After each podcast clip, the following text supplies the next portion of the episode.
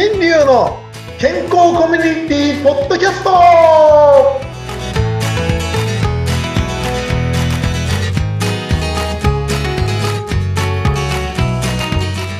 Hola! ミスターマスピスこと新流です。Alright! フリーアナウンサーのうなみくです。もう前回とどこがどう違うのかよく分かってないですけど、先生、ねこれ何語ですか？ちなみに。これね、あの前回はスペイン語で、はい今回はポルトガル語だそうでございます。これどこがどう違うのかね、私たちの耳に分かる人いるのかなっていうぐらい。なんか、あの、面白いですよね。うんあの、スペイン語の方は HOLA って書くのね。うんうんうんうん。で、ポルトガルの方は OLA の上にチョンがつくっていう。はあ、ちょっと、あの、わかんないですね、多分ね。私たち日本人のこの発音にない記号が来ると。なんか、どう、どうなる、どうなんでしょうね。ねえ、とりあえず、とりあえず Google 先生をまめてみましたっていう。はいじゃあ、今お前どこにいるんだって話ですよね。うんうん、うん。はい、今回はポルトガルから中継しております。はい、よろしくお願いします。わーパチパチパチ。いや、でもなんかこういうなんか外国語っていうか、普段あまり触れることがないけど、なんかやっぱりこう挨拶とかってすごく大事じゃない？それでなんかこういう言葉を聞いてるだけでなんか国を旅してるような、行ってみたいなって気になったり。はい、いいですよね。これねうん。映画がすごい好きで思い出しちゃいました。イタリアの映画で、昔ね、もう20年ぐらい前なんだけど、Life is Beautiful っていう映画があって、もう大好きだったんですよ、名作。なんか最初、前半はこう幸せムードを漂う感じなんだけど、途中で主人公の男性が、あの、ユダヤ人の、あれなんですよ、血を持ってて、で、お奥さんがイタリア人。でも収容所に連れて行かれて、息子も連れて行くんですけど、結局もうそこから出ちゃうと殺されちゃうから、息子には絶対ここから出るなって、これはゲームだって言ってお父さんがすごい言って、で、その収容所の中でめっちゃ苦しい生活するんだけど、息子の前では冗談交じりに笑顔で、ここは楽しいゲームだから。だけど、子供が出てくると捕らえられて食べられちゃうから、お前はここに隠れてろって言いながら、もうなんかね、その様子が泣けるっていうか、なんか思い出しちゃいました。イタリア人の、そう、 Buongiorno って言うんですけどね。 Buongiorno principessa っていうその挨拶がもう大好きで。なんかそういうのあります？先生。生。思い出の。いや、もうね、 beautiful、beauti、ん？ beautiful Life is beautiful. 人生は素晴らしい。うんうん。いや、ちょっと名前は知ってるんですけどね、僕まだ見たことないので、名作ですねこれ今の話聞くと見てみたいと思いますね。ねなんかビューティフルなんて名前から、名前っていうか、ビューティフルって言っちゃったら、なんか、ビューティフルネームが出てきて、なぜか五大湖が今浮かんできましたね。もう発想豊かですね、相変わらず。わけのわからんことになって。うんまあ、え、映画はね、本当にあの、かぶれていましてですね、はい若い頃からずーっと西洋っていうか海外の映画ばっかり見てたんですね。はい。ほんで、日本の映画とかね、本当見ることなくて。うんうん、全然、そうですね。一番最初に見たのはとかってね、いろいろあるんですけど、でも、その話すると延々と長くなっちゃうんで、そうね。うん。今日ちょは、っと、ちょっとね、なんか 先週の続きが。そうそう、ね続きがまだあるから、うんちょっと先にそっちの話をしたいと思います。うん。はい。あの、みんな、春うららって、あの、あの春うらら、この間、あれ、うなみさんでしたっけ？春うららの話したら、あ、それ、馬の話ですか？って言った人。違う違う。何それ？誰と話してるの先生。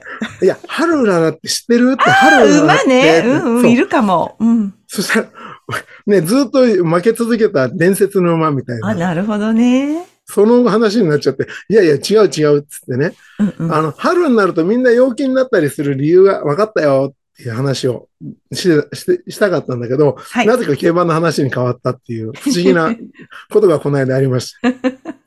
あの、花粉症とね、結びつけることになるんですけど、これ春がなって、まあ寒くて寒くて暖かくなって、ああ気持ちいいって言うんですけど、みんな行動とかってなんかこう、ね、陽気になってくるっていうのの一つに、風邪のひき始めっていうイメージがついたんですよ。ええー、どういうことですか？あの、まあ、それが、すべてがすべてっていうのは、僕ね、あの、勝手ながら、みんな花粉症なんだっていう。うんそれがひどくなってくると、あの、なんていうんですか、こう、鼻がとか目が痒くなったりとかっていう話をししてるんですよね。うんうん。だからみんな、結局春うららっていう気分はうん。花粉症の症状なんだっていう。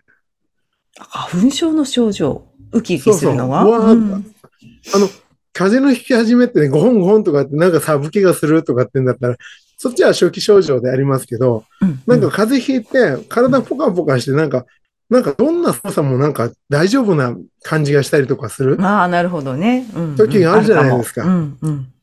だから、花粉をいろんな病原菌として考えると、体の方が免疫で一生懸命動き出すっていう、ああ、なるほど。そういう、なるほどね。うんうんんん。そういう取り方をしたんですね。うんうん取ってみたんです。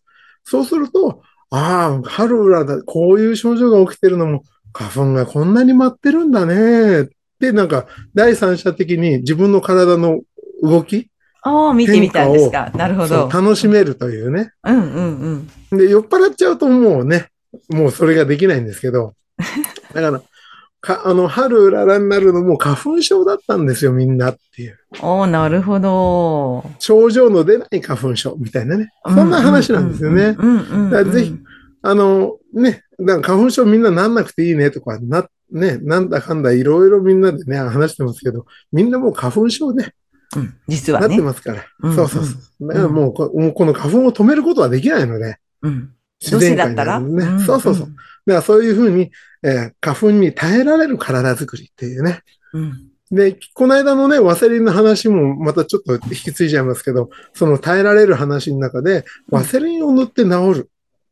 ね、楽になるってことは、これね、多分人間が徹底的に、あの、あれですね、油不足なんじゃないかって僕は考えちゃうんですよね。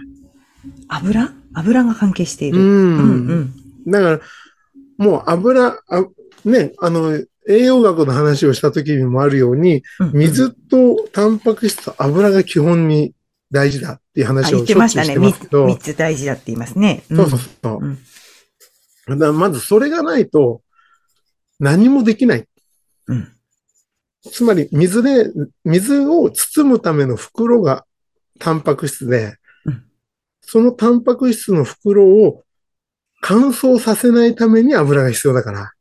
ああ、そうか。じゃあ細胞レベルの話で今先生お話しされてますけど。そうそうそう。なるほど。先生、ちなみにその油って、もちろんそのなんか酸化したものダメぐらいなことは分かってるんですけど、なんかこれ使ってていいよみたいなのありますか？いやもうね、うんもう人それぞれです。うんうんうんただ、うん今の人類にとってはやっぱり油が足りないので、うん。あもう油をやっぱり取ることを頭に入れながらうん活動した方がいいと思いますね。へえ。だからなんかこう、油をつけ、まあ女性に失礼ですけど、あの、今男性もね、油をつけるってことは、体の中の油が足りてないって考えると、うんうん。体の中の細胞も油を必要としてるわけですよ。そっか、体が、じゃあ例えば肌がカサカサするとか、乾燥気味で粉を吹くとかっていうのは、もしかして油が足りてない可能性があるってこと？うん油が足りてないうんいやー、でもなんかわかる。でも若い女性はやっぱりこう、ダイエットみたいなので油を外すとか、油物を取らないとかってやるじゃないですか。うんあれって、やっぱり私も思うんですけど、学生の頃、なもう、うん十年前ですけど、やった時に痩せたんですよ。確かに、その時。はいはい。だけど、その後肌質変わったのすごい覚えてます。カッサカサになりました。そうなんです。そうなんです。油抜きダイエットね。うん。だ本当ちゃんと油がて敵だというふうに、ある時、ダイエットとか健康の中でかん言われた時があったんですよ。昔ね。うんうん。それをずーっと引き継いじゃってるんですよね、日本は。うん。ん。で、結局は本当不思議な話で、あの、こ言葉、これ、これちょっと皆さんね、分かっていただけるかどうか分かんないですけど、一番いけないのが、いけないっていう、いけないっていうか、取りすぎなんですよね、ただ単に。あほんで、何かっていうと、その炭水化物を取りすぎて、今炭水化物ゼロにしなさいとかし少なくした方がいいよって言うんじゃなくて、バランスが悪くて取りすぎてるからいけないだけで、うんうんうんうん。で、油がないのに、その炭水化物を取っちゃううん。これがね、大問題だっていうことなんですね。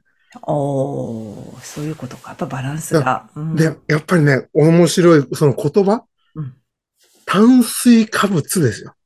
よくこんな言葉日本語つけたなと思うんですけど、はい。炭が水に化けたものですよって言ってるんですよ。すあ、確かに、炭が水に化けたもの。あ、はい。そうですそうです炭ね。水化物でしょ？うん。だからその水をいっぱい飲んでどんどん流すことが正しいってことですよ。水に変わっている、た炭が変わった、炭が水に変わってるんだから、水を飲んでどんどん流してあげなきゃいけない。そういうことか。よくわかってなかったですけど。そっか、炭なんですか、じゃあ。炭っていう、なイメージがね、イメージが。炭水化物という物質が何なのかわかんないですよ。うんうん。それが、カーボンっていうぐらいですから。ね。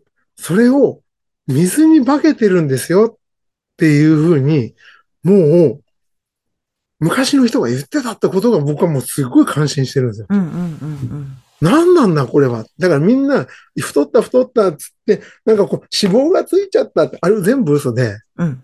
脂肪がついたんじゃなくて、炭水化物が溜まってるんです。あ、そういうい捉え方か。なるほど。そうそうそう。だからそういうふうに考えていくっていうね。炭水化物が脂肪に化けるとかね、いろんなこと言ってますけど、だから水をしっかり飲んで、まずじゃんじゃん出出さないと、何飲んでもダメなんですね。そうなんですね。いやー、今日まあちょも健っと余計な康の話。うん。話になりましたけど。